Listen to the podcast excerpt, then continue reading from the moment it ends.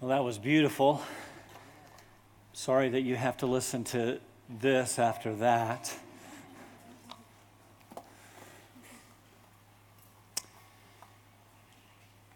Well, it has sold over 8 million copies in less than four years since it was first published in November of 2010.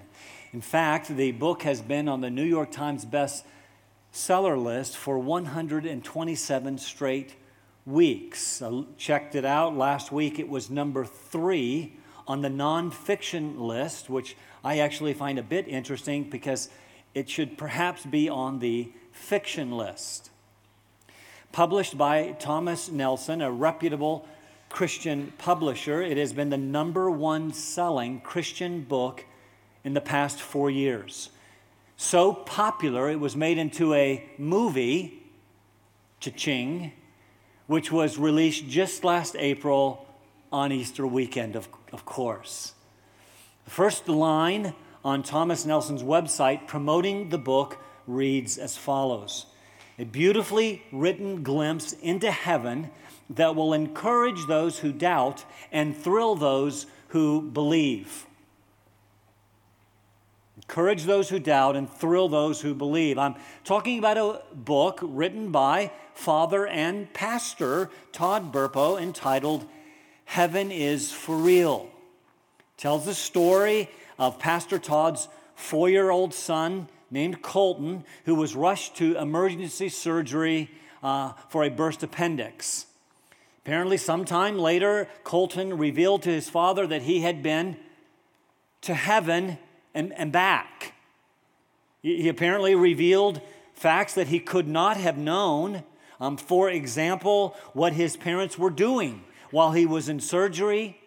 He, he spoke of the existence of a, a sister who died in miscarriage, but whom he had met in, in heaven, as well as a great grandfather who died 30 years before Colton was born, but whom he also met in heaven and later cue ominous music identified in a photograph.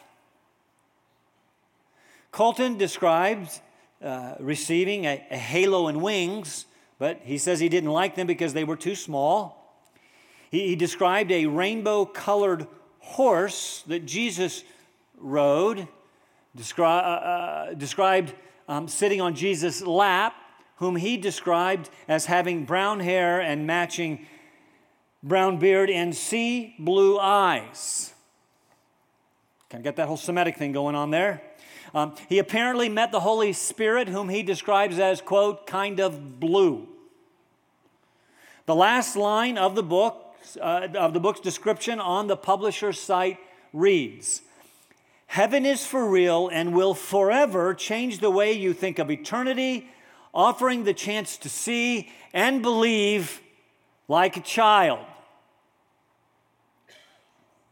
So much for Jesus' words to Thomas Blessed are those who have not seen yet believed. Now, this book is within a popular genre today and should not be confused with others sharing similar titles or, or topics, such as the, the Boy Who Came Back from Heaven by Kevin Malarkey, 90 Minutes in Heaven by Don Piper, not to be confused with John Piper. My Journey to, to Heaven by Marvin Besteman, Flight to Heaven by Dale Black, To Heaven and Back by Mary Neal. And if you're into reading these books, skip that one. Nine Days in Heaven by Dennis Prince. Nine days, and let's not forget 23 minutes in hell. I'm signing up for the nine days by Bill Wiese. The these books make um, their respective authors, you know, some money, which reminds me of Paul's words to Timothy about false teachers who see godliness as a means to financial gain. Now, listen to me.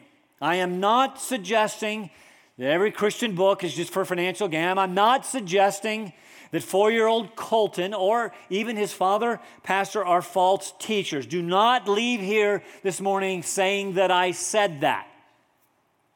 I am, however, questioning the validity and reliability of the account. You see, what is concerning to me about these kinds of books is that they are being read and even recommended by Christians who see them as a source of spiritual truth and encouragement, regardless of the fact that most, in some way or another, contradict the truth of re- God's revealed scripture. Now, why do I bring this up uh, today? If you're here last week and this week, you're saying, you're just so negative. Well, I mean, it's because we're like in First Timothy chapter 1. And that's what he's dealing with. I'm not a bad guy. Well, why do I bring this up besides the fact that I don't want you reading this drivel? Several reasons.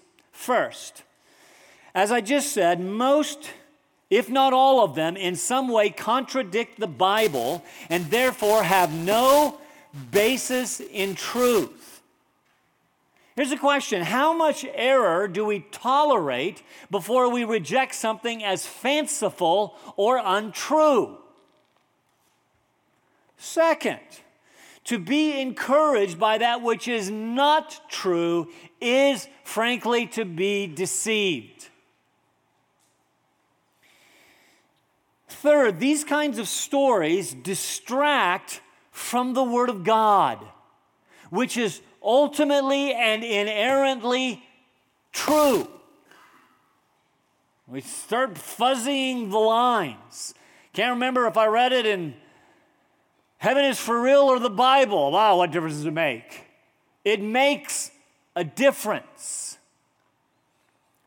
Fourth, I believe it distracts us from the gospel and the very glory of God.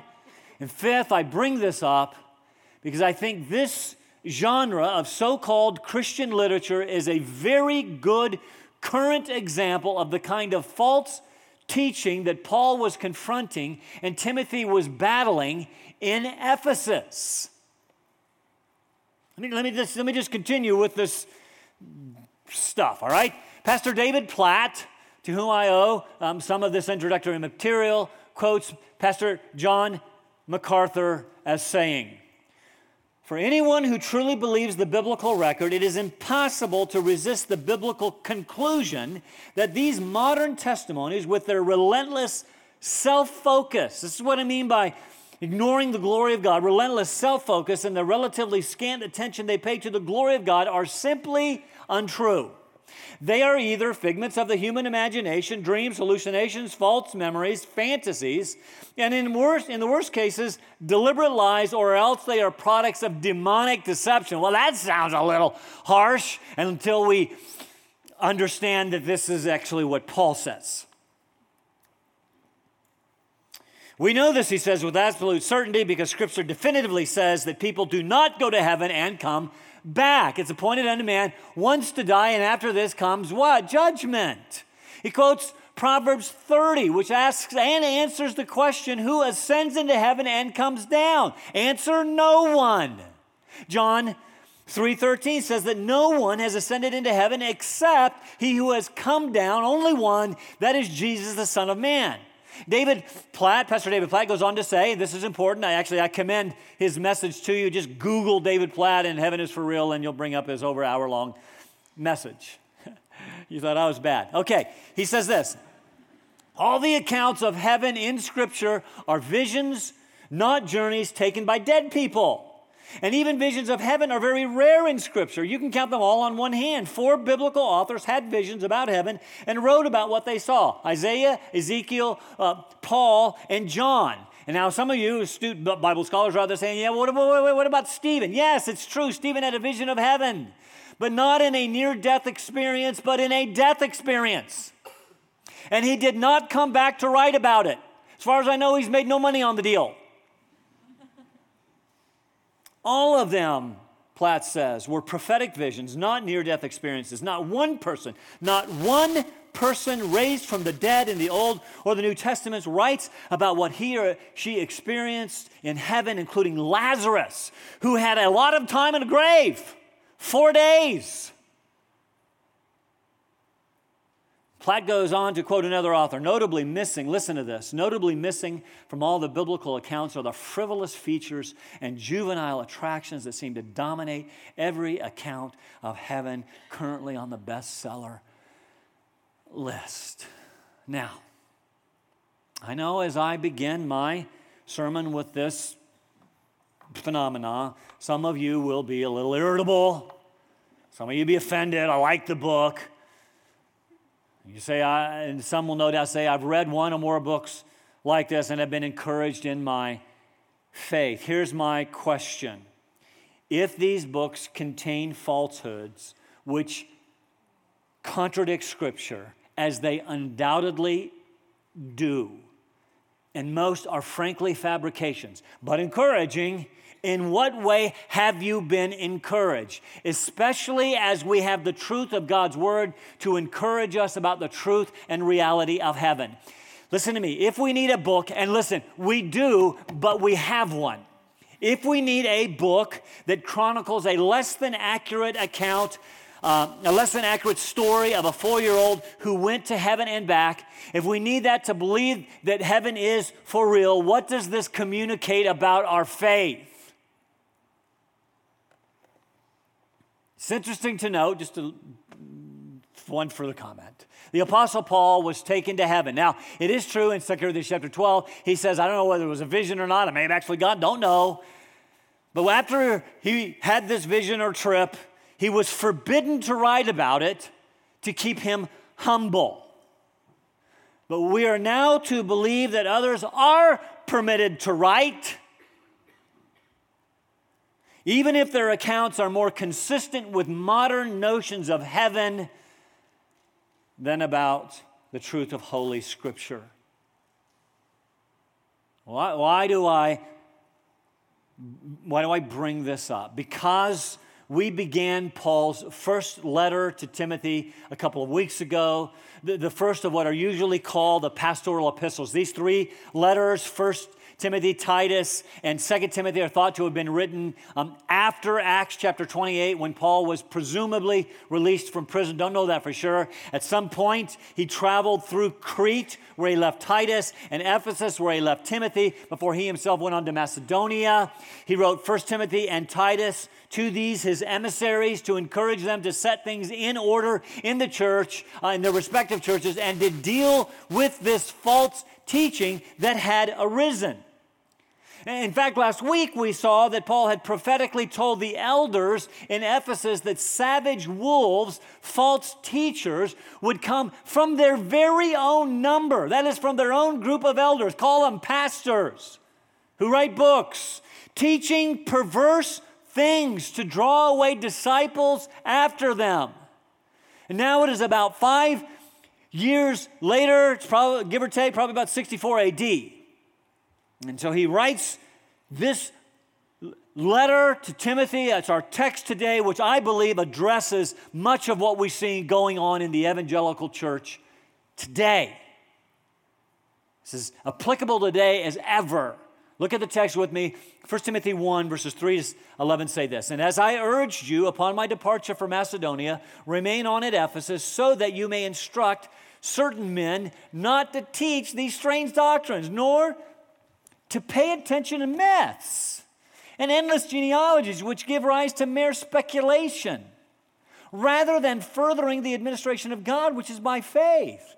The goal of our instruction is love from a pure heart, a good conscience, sincere faith. Some men, straying from these things, have turned aside to fruitless discussion, wanting to be teachers of the law, even though they do not understand either what they are saying or, or the matters about which they make confident assertions. Then he takes a little uh, digression. And they're, they're abusing the law, so let me remind you we know the law is good if it, one uses it lawfully, realizing the fact the law is not made for a righteous person, but for those who are lawless and rebellious, for the ungodly and sinners, for unholy and profane, for, for those who kill their fathers or mothers, for murderers and immoral men and homosexuals and, oh, oh no, there's that word, and, and kidnappers and, and liars and perjurers, and whatever else is contrary to sound teaching, according to the glorious gospel of the blessed God, which, with which I have been entrusted. So, we see here that Paul left Timothy in Ephesus to deal with these false teachers. We don't, we don't really know, we don't have a full grasp of their teaching other than these statements here and a few others sprinkled throughout 1 Timothy and, and Titus. But from these, we gather the following with amazing application to the current day. First, notice that Paul called their teaching strange doctrines. That's it's one word in the Greek, it's probably a word that Paul made up. Strange doctrines. But it's a very important word because it gets to the very crux of the matter. The word is, is literally hetero teaching, other teaching, heterodoxy, as opposed to orthodoxy. In other words, it's strange because it is different teaching than what we find in the Word of God. Specifically, it is outside what Paul and the other apostles had taught. He's very concerned about this, these strange teachings, these strange doctrines. He, in Galatians, he talked about false teachers teaching another or a different gospel. He was concerned in Second Corinthians that they would be um, taken in by a different gospel or a different Jesus, by a different spirit. Here, here's the point of all that there is one objective truth, the truth of the gospel found in Jesus Christ as taught by the apostles in the Word of God. Anything else is another, is different. He calls it false teaching. Different gospel, a different Jesus, a different spirit. It is not orthodox, it is, it is heterodox, and therefore to be rejected. He said, but it was so, I mean, I just really, I mean, I liked it. Second, their teaching focused on, ready? Myths that could be translated fables and endless genealogies. Please notice Paul had a problem with myths or fables. He had a problem with these made up stories because he saw that they did damage to the faith. I'm going to find out why in just a moment. Now, now in Titus, Paul calls these Jewish myths, and from history, um, we know there was a Jewish kind of movement of this. Is, this will sound very, very, very, very interesting very familiar. This Jewish movement of filling in the blanks of Old Testament stories and coming up with all kinds of fabulous fables, some of which contradicts, contradicts the truth of Scripture. Hey, it's all right. It's based in Scripture. It's kind of got it's kind of that as a foundation, right? Encourages me, right? Yeah. So what if it's got a little error sprinkled in, sprinkled in, right? Book of Jubilees is one example. It tells us an Old Testament story from Genesis 1 to Exodus chapter 12 and 49 year periods, hence the book of Jubilees. The issue, the issue is they were products of the imagination and distracted people from the truth. These genealogies became endless. Uh, the word could be translated exhausting. These were exhausting, endless genealogy, uh, genealogy guesses which, hey, produced more names, gave more fodder, more rise to myths, and, and made up stories, which again distract from the truth. Third, we see these false teachers imagine themselves teachers of the law, and this is perhaps one of the most significant issues. They, they, they imagine themselves teachers of the Mosaic law. What, what they were teaching, he doesn't tell us but, but based on what he goes on to talk about in verses 8 to 11, it's possible, had something to do with making the law necessary for salvation. Now, we'll come back to that in a moment, but, but, but Paul battled this heresy his entire ministry, and frankly, it's a heresy that we continue to battle today. Any teaching that says this is what you must do, I don't care if it's within Christianity or outside of Christianity, this is what you must do in order to be saved, even if it is moral stuff. Even if it's good stuff, this is what you must do in order to be saved, opposes the gospel, adds works to salvation by grace through faith, and becomes legalism. Listen very carefully to me this morning. as some of you have tried very hard to, to, and worked very hard to get God to notice you and to like you and to accept you. And you've worked really, really hard, and you've, you, have you have kept track of things like church attendance, and you have the Sunday school attendance record and, and you read your Bible all the time and you don't miss, and you think you're doing all of that stuff to earn grace, there is nothing that you can do to earn your salvation. No matter how good you are or what good deeds you do, even morally good stuff, I want to remind you, you are spiritually bankrupt, dead in trespasses and sin. And the good news of the gospel is you don't have to do anything. You don't have to do anything that believe that Jesus did everything through his death, burial, and resurrection. The simple truth is believe and you can be saved. This is good news.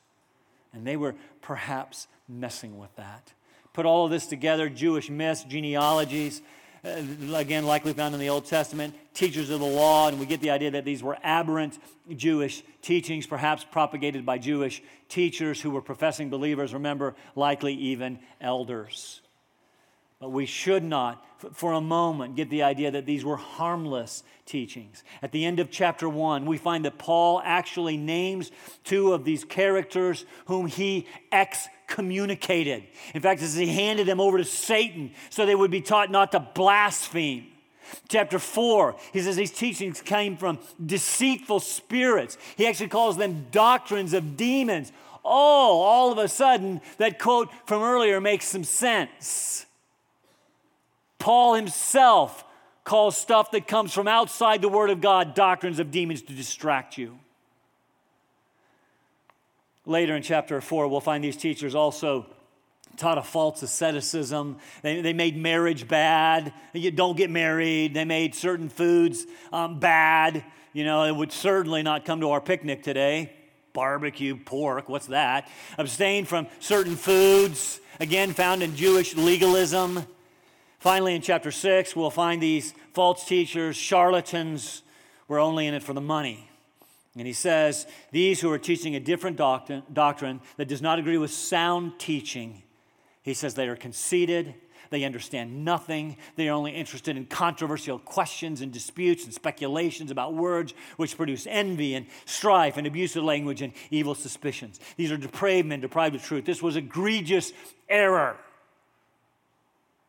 that uh, all this idle talk. And someone came up to me after the first service and said, Man, I can't wait till our small group tonight after you pegged that book. And I thought, right. And then there's going to be all this idle argument about whether or not I should have. You get it?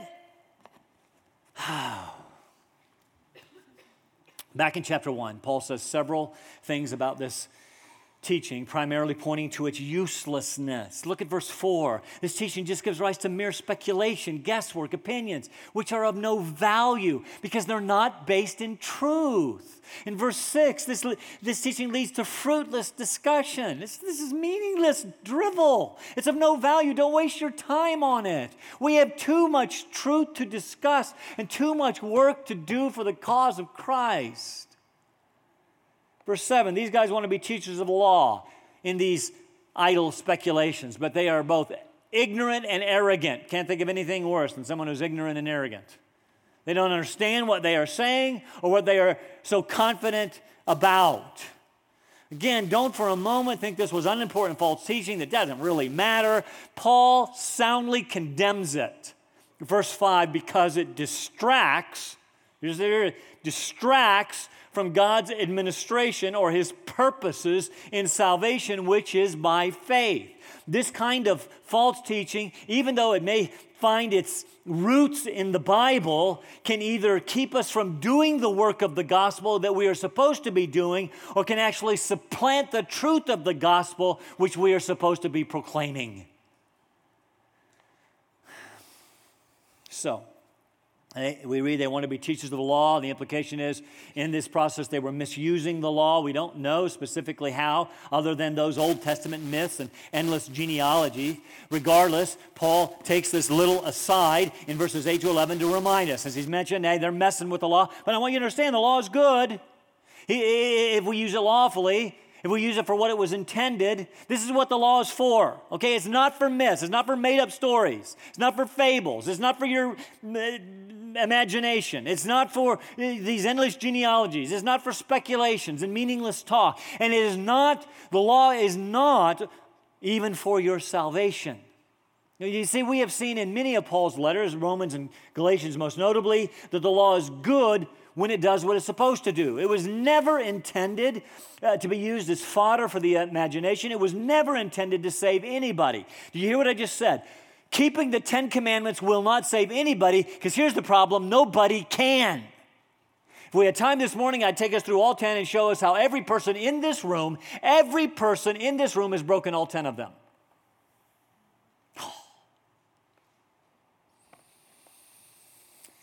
Problem is not the weakness or uh, inherent weakness of the law, the problem is with us. The problem is not with God's holy law, the problem is with us who cannot keep it.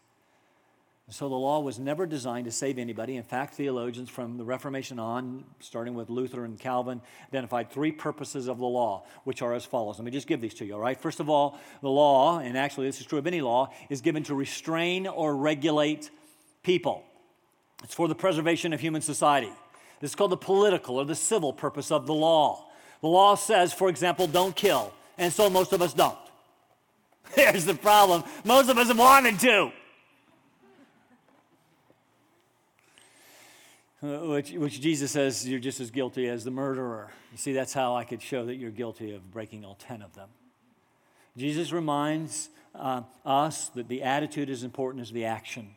Regardless, the law performs a function of restraining and regulating us, both believers and frankly unbelievers alike. Even if it's something as simple as a speed limit. While we may, or maybe I should say, I may, I may push the boundaries of the speed limit, we largely obey so as not to pay the consequences of disobedience like a ticket. That's the first purpose of the law. Second purpose of the law, second purpose of the law, since we cannot ultimately keep it, um, the law is given to expose us as sinners, expose our sin, and drive us in faith, listen to this, to the one who did keep it perfectly and became our Savior. This is the theological or the pedagogical use uh, of the law. The law becomes our schoolmaster. Remember Galatians, to crush us and to drive us to Christ. The law shows us that we are sinners, hopeless and helpless without Christ. In fact, Luther called the law a hammer. Break us. But then it drives us to the remedy. Third purpose of the law is to tell us how to act once we've come to faith in Christ. It's called the pious use. Some refer to these as the restraining, condemning, and sanctifying use of the law. You say after you come to faith in Christ, it's still wrong to kill people. Don't know if you know that. Still wrong to lie, steal, cheat, commit adultery, yada, yada. But now we have the law of God written in our hearts and the Spirit of God indwelling us so that we have the ability to keep the moral demands of the law. And he expects us to do that. Now, he says the law is not made for a righteous person. And first glance, that can be a little bit confusing. That seems to be seems to say that there are righteous people who don't need the law because you know they, they're good. They've, they've kept it. In fact, that is what some of those Old Testament myths or fables actually taught that there were Old Testament heroes like Abraham who kept the law hundreds of years before it was ever given. Isn't that cool? But he didn't. It's a lie. The whole point of the law is to show that there is none righteous, to include everybody in this room. Most agree, Paul means the law is not made for the self righteous person. That takes that, that, reminds us of what Jesus said to some Pharisees in Matthew chapter 9. Listen, it is not it is not the well who need a doctor, a physician, it's the sick. It's not the I didn't come to call the righteous like you self-righteous Pharisees, I've come to call sinners. He wasn't saying that self righteous Pharisees were good, don't need me. No, they just didn't realize that in salvation for everybody starts at that point. You must realize you're a sinner for everybody and that you are in need of a Savior. You don't add a little Jesus to your already wonderful life, you add Jesus to your dirty, rotten, scoundrel life and trust Him to make you righteous.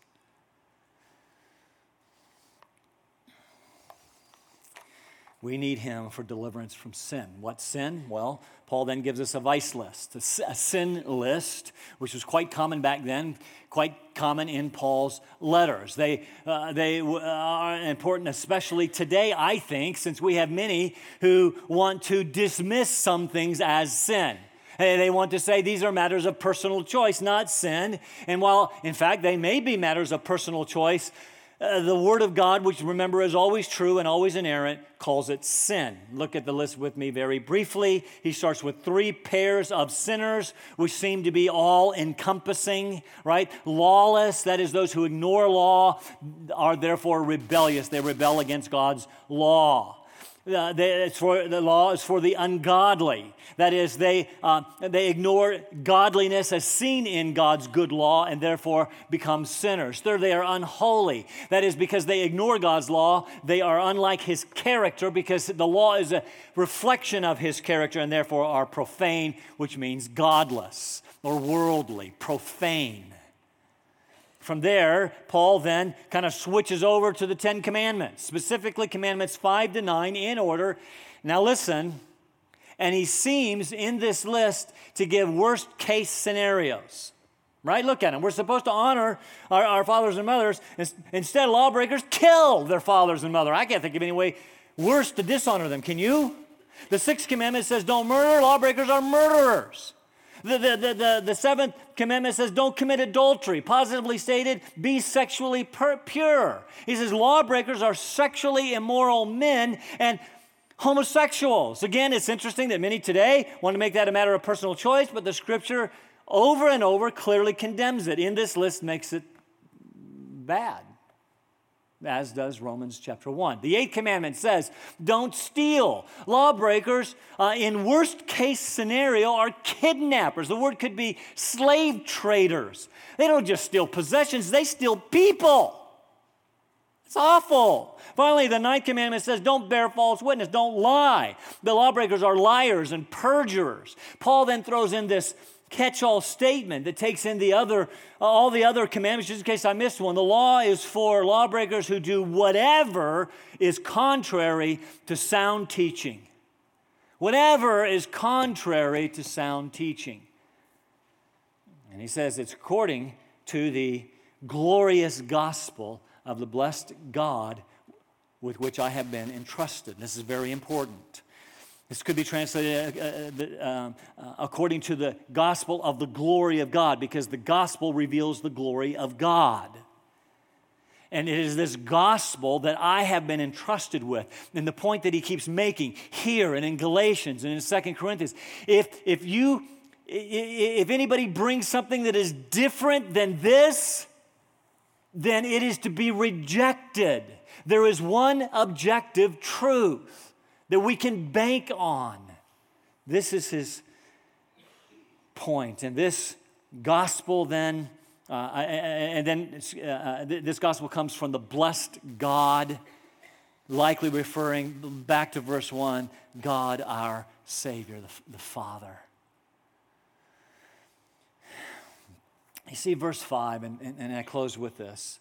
The goal of all, all of this instruction this, this command to correct false teaching and to teach the truth of the gospel. The reason, listen to me, the reason that I bring false teaching before you, the reason that I sometimes even name names, much to some chagrin, well, Paul did. We're going to get to that at the end of chapter 1. And even if it's something as benign as adding to the scripture, these idle speculations. Paul says this is dangerous. Don't get involved in that. But I want you to understand that the goal of this instruction, he says, is love. It's love. It comes from a pure heart and a good conscience and sincere faith. There's no hidden meanings there. Heart is the seat of the emotions and the, and the will, both made pure by the work of the Holy Spirit and the gospel in our lives. The conscience is that moral center that tells us right from wrong. Um, a, a, sincere faith speaks of that which is genuine and unhypocritical. Uh, it, it, seeks for others to know the true and living God as revealed in the Word of God. So, Paul here We, I know we have the last couple of weeks. We, we, he begins by exposing false teachers. We don't know what to call them. We don't know everything that they taught, but we do know this. Listen to me very carefully. We know they're teaching distracted from the truth of the pure gospel. Any message that denies or distracts from the gospel is to be rejected. I don't, I don't care how many people are reading it. I don't care if 8 million, I don't care.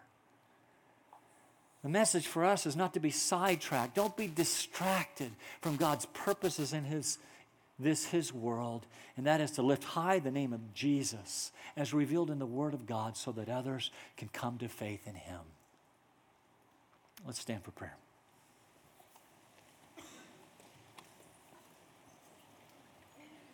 Father, we are bombarded uh, we, we live in an information age. You can hardly go to the news without getting Beliefnet or some religious opinion. And then you read an article and then read the, the, the debate that goes on for pages afterward by people's comments that inevitably deteriorates into great and egregious falsehood. Idle speculations Father, would you keep us from that? Would you protect us from that? Would you help us to stay focused on things that are good and true and, and right? And would you help us to be holy people as we have been saved by grace through faith? We have the Spirit of God living within us. My prayer also is that the law would do its purpose this morning for for those here who don't know Christ.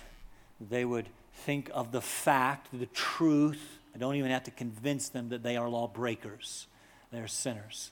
But there is a glorious message, and that is the gospel of Jesus Christ who loves them and seeks to save them. We pray these things in Christ's name. Amen.